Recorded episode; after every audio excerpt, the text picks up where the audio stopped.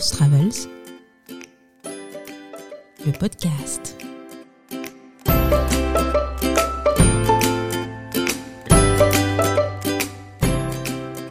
Bonjour, c'est Mélissa de Men Loves Travel, the podcast. Je suis très heureuse de vous retrouver pour cet épisode 5 où nous allons découvrir une destination qui conviendra aux audacieux et aux audacieuses. Non, nous ne partons pas au bout du monde, mais bien à Charleroi. C'est une des plus jeunes villes de Belgique et son paysage est profondément marqué par les terris et les usines qui ont surgi comme des champignons dès la sortie du centre-ville. Des industries qui ont commencé à péricliter dans les années 70-80 et qui ont plongé Charleroi dans un marasme qui commence seulement à se dissiper. Ironiquement et tendrement surnommée Charlouse par ses habitants, Charleroi a pourtant un atout majeur, elle est tout ce que les autres grandes villes connues de Belgique ne sont pas. Élue la ville la plus laide du monde sur TripAdvisor, Charleroi, non sans mal, se réinvente et je vous invite à me suivre, d'abord à la découverte de son centre-ville, ensuite on met les chaussures de rando pour marcher sur un tronçon de la boucle noire, et enfin, nous irons parcourir les salles d'un des joyaux culturels de Charleroi, le musée de la photographie. Allez, c'est parti.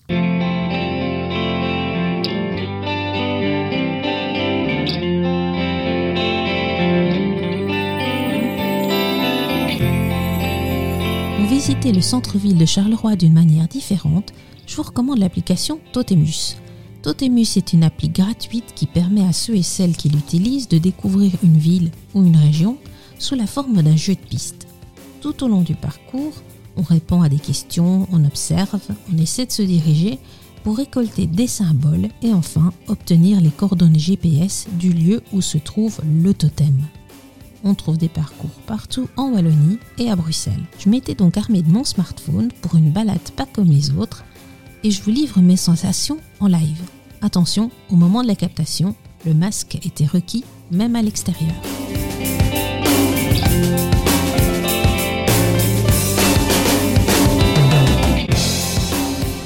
Totemus, ça commence dès la sortie de la gare. Euh, j'ai lancé l'application et euh, j'ai déjà ma première étape. Alors non loin de vous se trouve un personnage emblématique de bande dessinée Combien de boutons jaunes comptez-vous sur ces habits? Alors, même sans, même sans savoir de qui il s'agit, un personnage euh, à Charleroi avec des boutons jaunes, c'est certainement Spirou. je, sors de la gare et bah, ah bah le voilà. Il y a un Spirou avec Spip, son écureuil, et il a trois boutons jaune. Donc je vais remplir le formulaire, ma réponse, donc 3. Je valide ma réponse et je reçois. J'ai un avertissement, mon sac à dos pour cette chasse. Voilà. Ah, on me dit que c'est pas la bonne réponse. Ah bah forcément. non, j'avais oublié les, boutons qui sont euh, sur, euh, sur ses épaulettes. Donc ça fait, ça fait 5. J'espère qu'ils ne vont pas compter euh, les boutons qui sont sur son chapeau. Ah bah non, voilà. Allez, validation de la réponse. Voilà. Bravo, c'est à Charleroi, un des berceaux de la bande dessinée belge, qui est apparu le plus célèbre des grooms Spirou qui signifie écureuil en wallon, personnage emblématique des éditions du Puy. Allez zou, on file à la prochaine étape. Alors, nouvelle étape, traverser le pont et longer la Sambre. Euh, la Sambre, c'est euh, le fleuve qui traverse Charleroi. Sur votre droite jusqu'au quai 10, vous y trouverez un bas-relief représentant la forteresse de Charleroi L'une des portes de la forteresse porte le nom d'une grande ville belge. De quelle ville s'agit-il? Ah ben, on va aller voir ça. Mamie, voilà, je suis devant le quai 10, euh, qui est un espèce de grand centre culturel avec euh, un cinéma, euh, un espace gaming et une brasserie qui est plutôt sympa et qui est malheureusement évidemment fermée avec le Covid. et il y a une énorme un énorme bas-relief qui représente la ville de Charleroi comme elle l'était euh, en 1666. On voit très bien euh, le dessin du fort qui, qui, était là à la naissance de Charleroi, puisque cette ville a été construite comme euh, forteresse par les Espagnols. Et ben, la porte qui porte le nom d'une ville, ben, ouais, la voilà. Alors, je suis rue de Marchienne euh, pour ma prochaine étape et euh, Totemus me renseigne une fresque avec un chat roux. Donc, je le vois, il est là juste devant moi. Euh, c'est un chat qui a euh, le doigt posé sur les lèvres pour faire chute et qui est euh, assis d'une manière un peu langoureuse.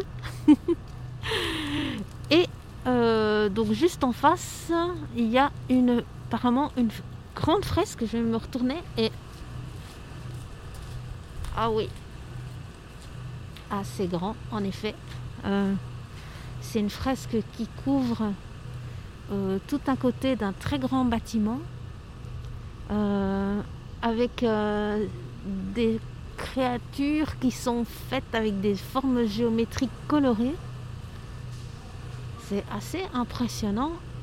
Et euh, l'indice me dit que je dois regarder pour une créature qui tient un ballon et je dois deviner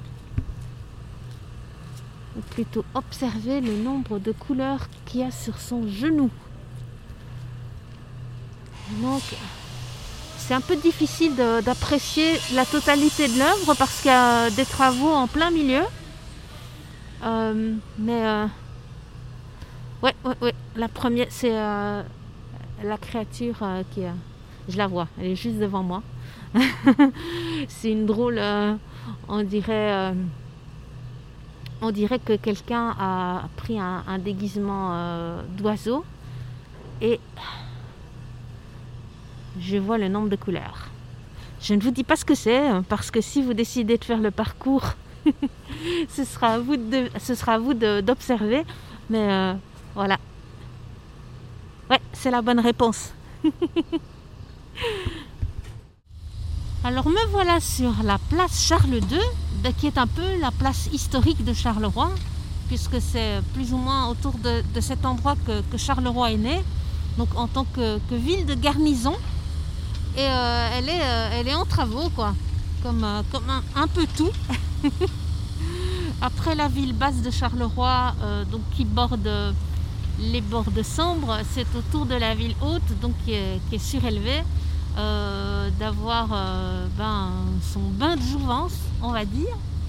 Et ben, autour de cette place, donc il y a une forme hexagonale, vu que c'était à l'origine hein, une ville de garnison, un fort.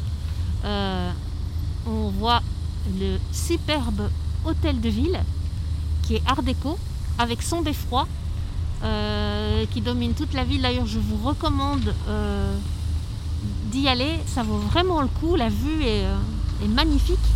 Et il y a la superbe église Saint-Christophe qui est vraiment très très jolie. Elle a une façade baroque, mais à l'intérieur, par contre, euh, c'est assez nouveau. Et euh, c'est plutôt, à l'intérieur, c'est plutôt art déco, mais euh, d'inspiration byzantine, avec une énorme mosaïque toute dorée, qui est très très belle. Et bah, c'est là où je vais aller pour, trouver un peu de calme et, et faire deux, trois photos, parce que il y a du bruit. Hein. Alors, ici, je suis dans les galeries Bernard, qui sont des galeries commerciales des années 50 plus ou moins, je pense, au vu de l'architecture. Et euh, je dois trouver un code QR qui est caché. Ah, mais le truc, c'est qu'il y en a plusieurs. Il y a un code QR d'Escape Room ici. Je pense pas que ce soit ça. Je vais essayer de voir si il n'est pas quelque part d'autre. Où est-il caché Et voilà. Et maintenant, sur mon totémus apparaît une suite de symboles. Donc au, fur et à mesure euh, de mes recherches, euh, j'ai gagné euh, des symboles géométriques. et maintenant, à l'aide de la grille des symboles que j'ai récoltés, je dois trouver les coordonnées GPS qui mèneront à l'emplacement du totem. Donc, tel Colanta. Bon, je vais, je vais voir comment gérer ça et essayer de trouver les coordonnées GPS de ma destination finale. Mais j'ai une petite idée. Ça y est, j'ai le totem qui est un panda. J'aurais pensé que ce serait un zèbre, le totem, euh, et qui est euh, bah, exactement là où je le pensais. Donc je vais visiter l'endroit final. Évidemment, euh, je ne vais pas vous révéler où c'est, parce que sinon ce serait pas drôle. Mais franchement, c'était une chouette, chouette expérience à réaliser. une manière de découvrir la ville qui est très différente en même temps, très ludique. Je pense que si vous venez avec des enfants, ils vont tout de suite, ils vont tout de suite se prendre au jeu. Moi-même, toute seule. j'ai ressenti mon instinct de compétition et l'amour du jeu. Donc euh, voilà, euh, il est midi passé, je pense. Donc euh, je pense que je vais retourner du côté de la gare de l'Ouest et pour aller manger des frites chez une institution Carolo, Robert Lafrite. Comme vous venez de l'entendre, je me suis bien amusée. Le parcours couvre tout ce que Charleroi peut offrir de mieux. Ville basse, ville haute, street art, architecture, personnages célèbres, bâtiments remarquables et parcs. On se laisse très très vite prendre au jeu et si on ne sait pas que visiter à Charleroi, Totemus est un excellent point de départ. Le seul des avantages de l'application, elle demande à être connectée en permanence. Donc, si vous n'avez pas de connexion data, vous ne pourrez pas jouer.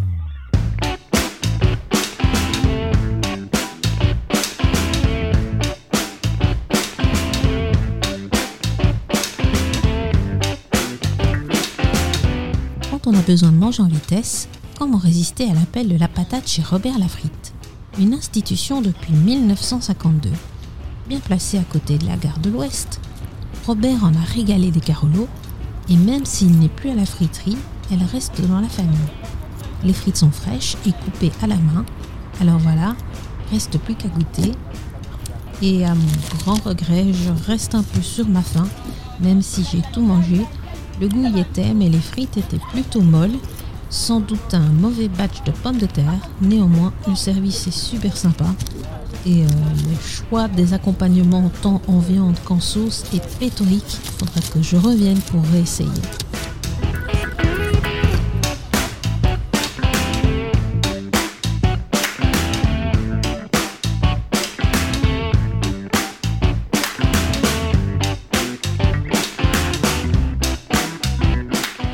D'aller manger chez Robert Lafrique tenait aussi au fait que la place de l'Ouest est voisine de la place de la Digue, qui est un lieu très connu à Charleroi, où j'avais justement rendez-vous avec Montserrat et Jean-Paul, qui sont guides pour l'association Les Terribles. Leur mission mettre en valeur le patrimoine industriel et naturel de la chaîne des terries de Charleroi. Ensemble, nous allons marcher sur le tronçon de la boucle noire. Née de l'initiative de l'ASBL des chemins des terries et des sentiers de grande randonnée, cette boucle noire passe dans des paysages qu'on n'a pas l'habitude de voir quand on pense à un GR. La boucle fait partie du GR 412 qui relie les grands sites miniers de Wallonie d'est en ouest. Donc euh, la ville de Charleroi a comme projet euh, de revaloriser touristiquement cette terries et à cette fin nous avons suivi, nous sommes tout un groupe à avoir suivi une formation qui était organisée par euh, l'Europe dans le cadre du projet Interreg 3. Donc euh, l'objectif était de nous permettre d'asseoir nos connaissances sur les, les, la, du Hainaut et euh, de pouvoir les valoriser. Donc nous sommes un groupe auquel j'appartiens, que nous appelons les terribles, terrils-bleus, et nous organisons des visites guidées sur les terris euh, les plus emblématiques de, Charleroi et surtout ceux où, il est autorisé euh, de se rendre. fait, il y, a eu depuis l'an 2000 à, Charleroi pas mal de projets de street art. Et euh, notamment celui de 2007 où un artiste de la région, Adrien Adrien lui a, fait ce trou, a recréé ce trou, ce qu'on appelle la porte d'Adrien, mm-hmm. un petit peu en référence au, euh, au mur d'Adrien qui sépare l'Empire romain de la partie euh, barbare, sauvage, etc. Donc ici, ça marque vraiment ce passage entre la ville et le terri, la campagne, l'industrie. Et donc on va rentrer sur euh, la zone du terri du Pige au travers de cette, porte d'Adrien, cette porte créée par Adrien. Et je vois qu'il y a pour un GR. Oui, donc il y a une marque pour un GR qui fait la route des terris, c'est le GR 412. Euh, pourquoi 412 qui ne correspond pas du tout à la numérotation des GR, mais 412 c'est le 4 du 12. Le 4 du 12 c'était la Sainte Barbe, c'était la, la fête, la sainte vénérée par les mineurs. Et donc le sentier qui fait, qui trace tous les terris euh, s'appelle le 412.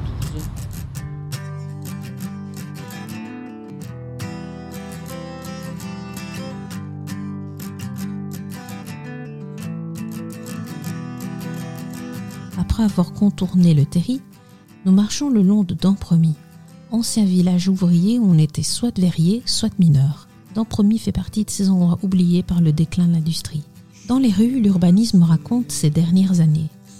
Il y a des petites maisons, celles des ouvriers. On a aussi des bâtisses un peu plus imposantes, celles des ingénieurs des mines, puis carrément un château, celui de Philippe Paslec, directeur gérant du charbonnage de Sacré Madame comme une bulle de luxe dans un paysage urbain qui crie la modestie. En quelques mètres carrés, le système de véritable caste socio-économique est raconté. Si vous êtes curieux, je vous recommande de participer à un safari urbain Charleroi Adventures avec Nicolas Buissard, qui vous en parlera mieux que moi. Je vous recommande fortement, c'est une expérience inoubliable en soi.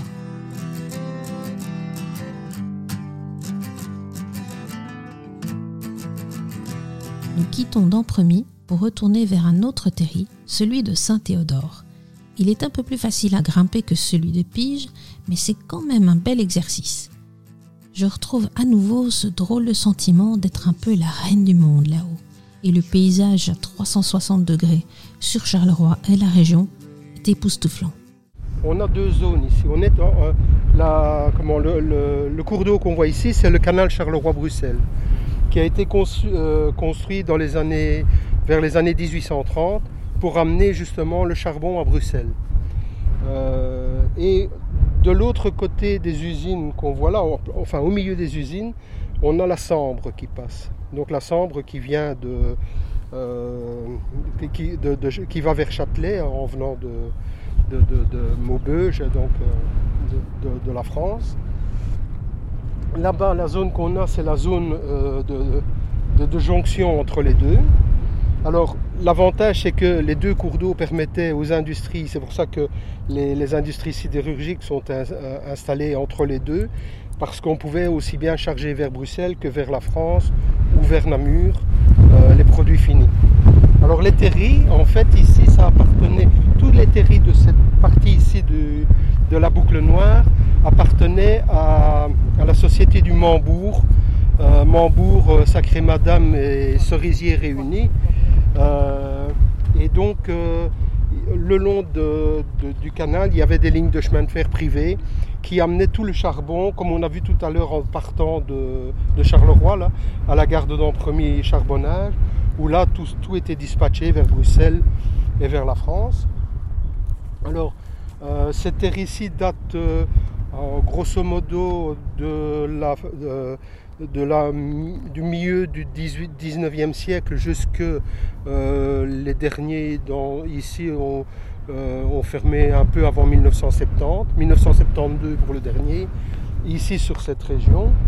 Euh, voilà, alors il y a différents types de terris, il y a des terris comme les premiers qui n'ont pas été remaniés, qui sont tels quels. Par contre, les terris que nous allons voir après, eux ont été retravaillés. Quand on dit qu'ils ont été retravaillés, c'est parce qu'une entreprise ont, trouvé euh, qu'il y avait encore beaucoup de charbon sur les terris et que des entreprises privées sont allées euh, recribler le terri pour en enlever le, charbon résiduel.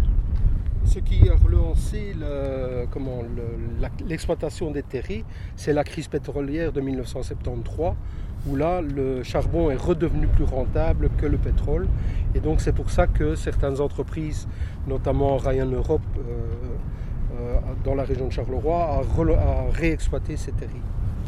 D'où la, forme des terris actuels, des terris plats ou des terris qui ont été euh, rassemblés. Les, les terris qu'on verra tout à l'heure, il y avait deux terris, on n'en a plus fait qu'un après exploitation. Et donc ici, vous avez le, haut fourneau, donc toute l'industrie sidérurgique avec l'usine de la Providence, qui est quand même une des plus anciennes euh, usines euh, sidérurgiques dans la région. Vous avez aussi euh, une usine sidérurgique qui fonctionne toujours, qui fait des câbles plats. Maintenant, c'est un haut fourneau électrique qui prennent des, métaux de récupération. Donc vous avez une vue sur le dernier haut fourneau classique qui est debout. Et donc ça, c'est toutes des installations qui restent. Vous voyez qu'à partir d'un certain moment, vous avez des tours qui, sont des tours de refroidissement de centrales électriques, puisque à un certain moment, on a mis en route des centrales électriques pour actionner euh, tout, ce qui était au niveau de la mine, tout ce qui était ascenseur, etc. Et au niveau des, entreprises sidérurgiques, ben, répondre à leurs besoins électriques. Vous avez une, donc vous avez euh, une tour de refroidissement, un château d'eau, une grande cheminée, et derrière vous avez une autre tour de refroidissement un peu à l'horizon. Et juste à côté, enfin dans les environs de cette tour, vous avez là-bas le puits le plus profond, en tout cas de la région. Il descendait jusqu'à 1435 mètres.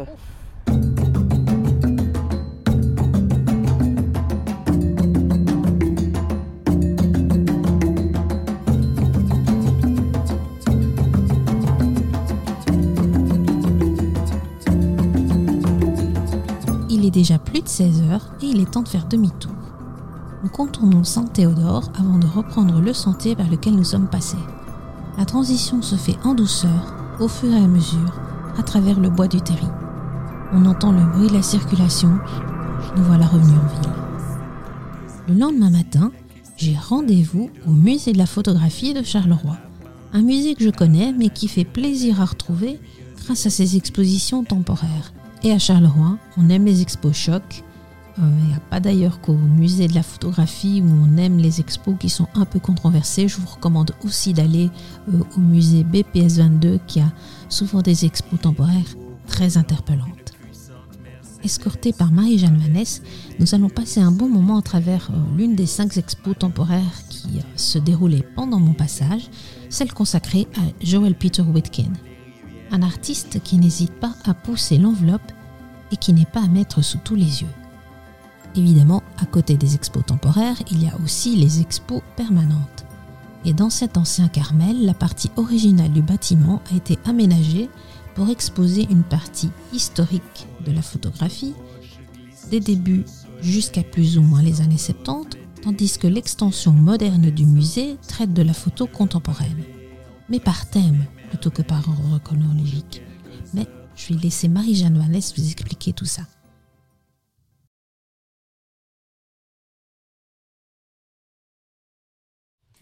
Alors le, musée de la photographie, lui, euh, au départ, ce musée est né de l'initiative de professeurs euh, de euh, l'Académie de Charleroi. Et ils ont commencé, il faut vous dire que l'Académie de Charleroi était une des premières académies euh, à dispenser des cours de photographie euh, ici en Wallonie. Donc ça, c'était dans les années 70. Et puis, ben, ils ont commencé à euh, eh bien, exposer, s'exposer, exposer des élèves. Et une collection a commencé à s'établir. Et au départ, euh, le musée de la photographie était installé euh, au centre de Charleroi. Ça s'appelait d'ailleurs la galerie du musée de la photographie. Et puis ben, cette collection qui commençait à, grossir d'année en année, hein, euh, les expositions qui devenaient de plus en plus importantes aussi, eh bien il était temps de trouver un autre endroit que le centre de Charleroi qui offrait un espace relativement limité. Et c'est comme ça que en 87, le euh, Carmel, qui était déjà en fait euh, euh, plus un bâtiment consacré aux religieuses depuis la fin des années 60. C'était un bâtiment qui avait été racheté d'ailleurs par la commune de Mont-sur-Marchienne. Et eh bien en 87, la communauté française eh bien, va racheter le bâtiment pour y installer donc le musée de la photographie. La dernière salle de, qui clôture ce volet 19e siècle, elle est consacrée au ce qu'on considère le premier mouvement artistique en photographie, qu'on a appelé les pictorialistes. Alors il faut savoir que la photographie, c'est un fabuleux outil hein, qui va servir à documenter, à conserver, à garder une image de soi. Hein. mais au début, les artistes se méfient de la photographie puisqu'il euh, y a la reproductibilité. Et pour un artiste, une œuvre doit être unique. Et puis, euh, il y a quand même des photographes qui euh, vont prouver que la photographie peut être élevée au rang, eh bien, au même rang que la peinture. Et donc, ces, ces artistes, photographes, eh bien, vont, avec un procédé hein, qui serait trop long à expliquer ici, un procédé propre à ce type de photographie, ils vont imiter la peinture et montrer qu'il y a un savoir-faire au niveau de la photographie, qu'il y a un, cadrage, premièrement, un parti pris sur les sujets, et puis on peut imiter la peinture aussi dans euh, le visuel, puisque quand on regarde ces photographies, on a, pour certaines, on a l'impression de voir là-bas, si vous regardez, on a l'impression de voir du pastel ou de l'aquarelle, pour certaines ici du fusain. Et ça, c'est dû euh, à, une association de produits chimiques plus des pigments naturels ou de la, ici du charbon de bois ou de la mine de plomb dans leur processus euh, chimique euh,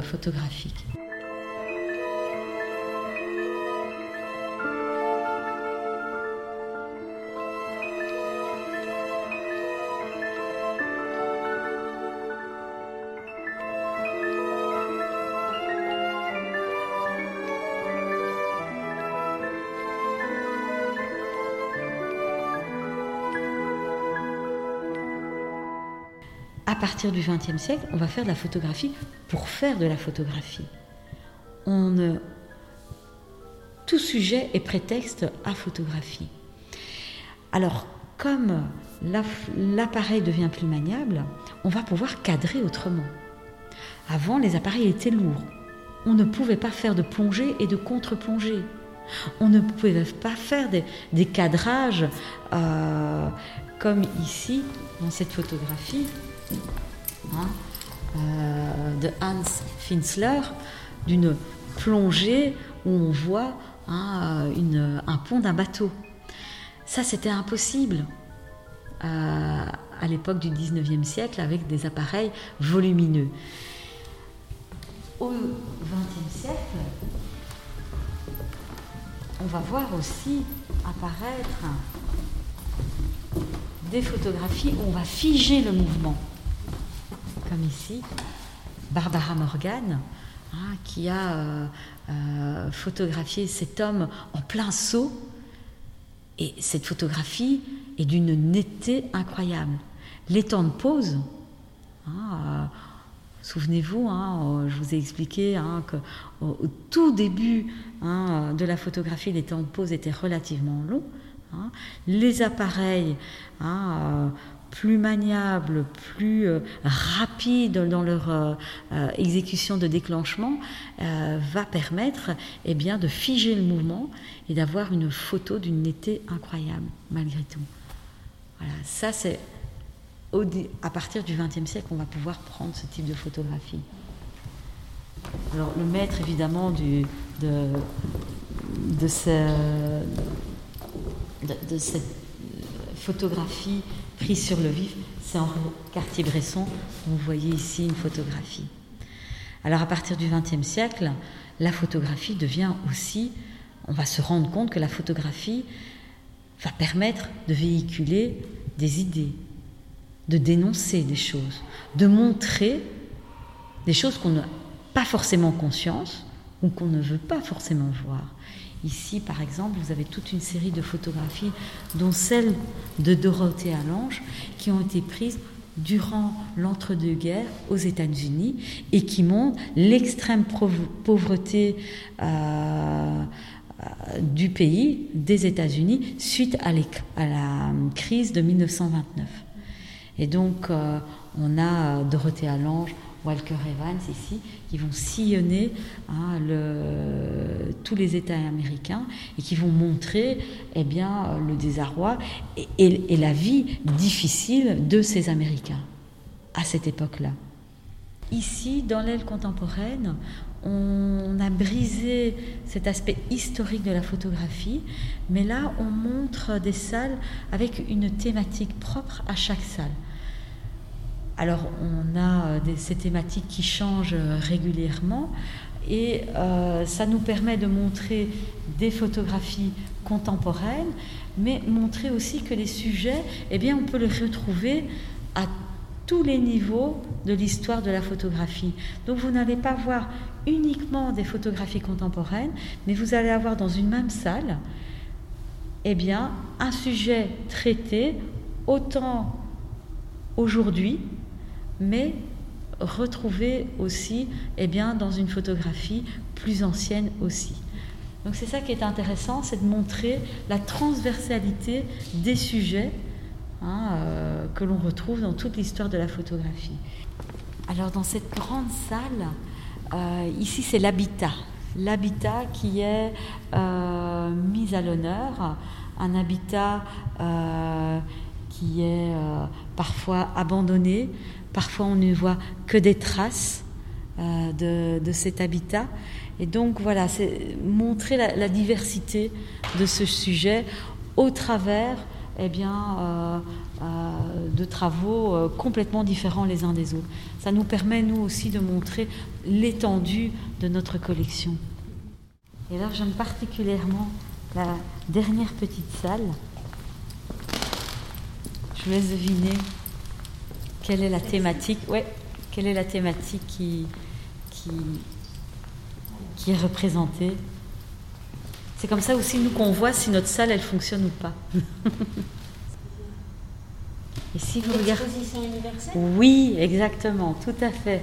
Bingo, c'est en effet ici une salle qui est consacrée aux expositions universelles. alors ici, ce qui est intéressant, c'est que oui, on, voit euh, des euh, photographies Hein, représentant euh, l'atomium. Mais il n'y a pas que des photographies, il y a aussi des cartes postales. Parce que la carte postale fait aussi partie hein, euh, du monde de l'image. Et donc c'était intéressant euh, de mettre aussi dans cette salle-ci des cartes postales, puisque nous avons aussi hein, dans la collection un nombre incalculable de cartes postales.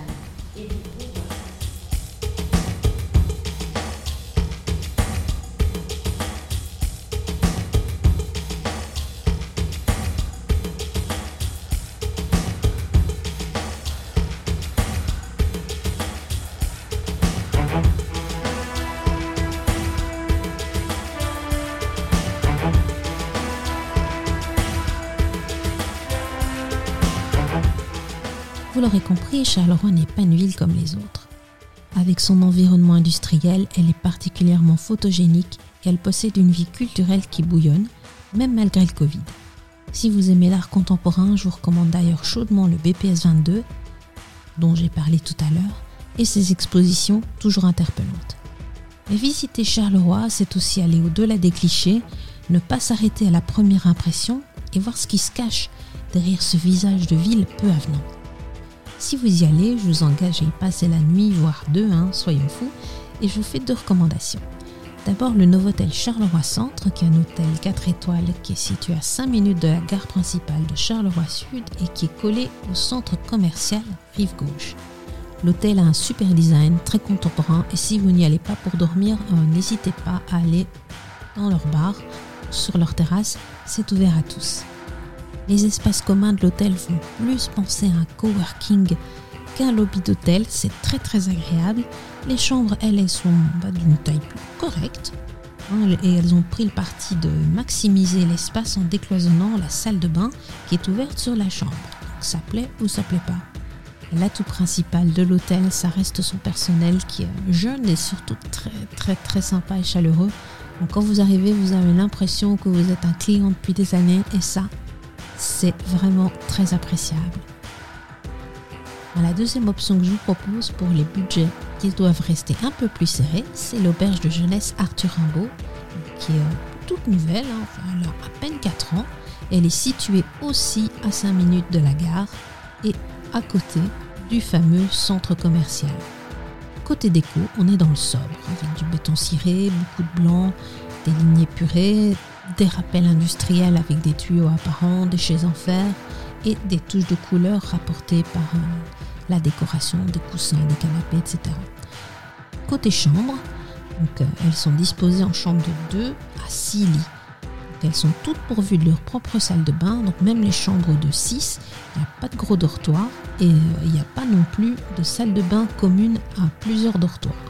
Quand vous arrivez, on vous donnera des couettes, coussins et draps de lit. Par contre, n'oubliez pas d'amener votre savon et serviettes car ils ne sont pas fournis. Même si en cas d'oubli, vous pourrez en louer à la réception. Le super bon point, c'est le petit déjeuner qui est quasiment complètement bio et local, avec même du pain fait maison et des yaourts et des confitures bio. Mon coin préféré, ça reste le bar, juste à côté de la réception. C'est lieu de rencontre autour de quelques bières artisanales et locales, et qui sont très bien sélectionnées. Mention spéciale pour la gentillesse du personnel, et si votre budget est serré, c'est la bonne adresse à tester.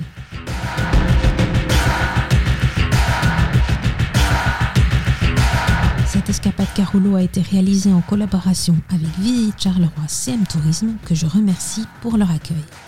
On va tout doucement quitter Charleroi, cet épisode se termine. Si vous l'avez aimé, n'hésitez pas à le commenter, à le partager, à m'envoyer des messages pour me dire ce qui vous a plu ou ce qui vous a pas plu. Comme je vous le dis à chaque épisode, pour moi c'est très très important euh, pour que je puisse encore améliorer les nouveaux épisodes. Pour la prochaine escapade, nous allons quitter la Belgique. Et oui, pour le prochain épisode, nous allons quitter la Belgique. Fallait bien que ça arrive un jour. Et nous allons justement nous retrouver au grand air. En attendant, je vous embrasse et on se retrouve dans le prochain épisode. Ciao